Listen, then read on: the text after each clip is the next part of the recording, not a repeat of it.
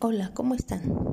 Bienvenidos a este nuevo podcast que hemos preparado con mucho gusto para ustedes.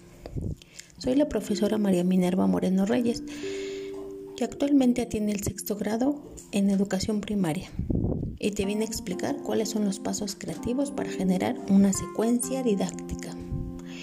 Iniciaré por decirte que una secuencia didáctica para la enseñanza-aprendizaje del proceso creativo parte desde la propia identidad como un viaje en barco y consta de un inicio que es la fase que permite explorar y recuperar los saberes previos e intereses del estudiante. De igual manera se recomienda dar un primer acercamiento a los alumnos al tema y motivarlos. Un desarrollo es la parte medular de la secuencia didáctica y justo es el momento que se caracteriza por contener aquellas estrategias utilizadas por el docente a la hora de ejecutar la actividad planeada. En esta fase, los alumnos procesan la información. Esto puede ser mediante material que hayan investigado o que haya sido provisto por el docente. De igual manera, el docente pone en juego estrategias de enseñanza y promueve en los alumnos estrategias de aprendizaje. En entradas anteriores a este blog puedes saber más sobre estrategias. Existen muchas estrategias que apoyan a la práctica docente. Te invitamos a investigar más para hacer de tu práctica una innovación perfecta. Otras finalidades son focalizar la atención y práctica de ejercicios relacionados con el tema o contenido para que se vea nutrido.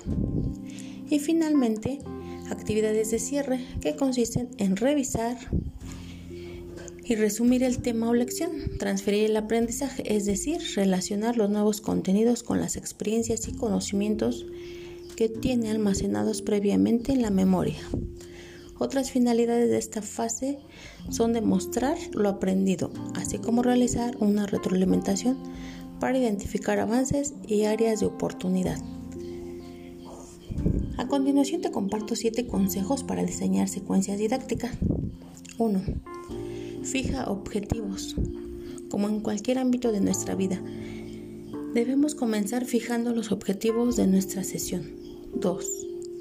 Selecciona contenidos y no olvides las estrategias, son muy importantes. 3. Asegúrate de que hay progresión en el aprendizaje. 4. Camina hacia un fin. 5. No malgastes los materiales. 6. Haz que tus alumnos busquen soluciones por sí mismos. Y 7. Deja espacio a la improvisación. Espero que les haya sido de utilidad y nos vemos en la próxima. Bye.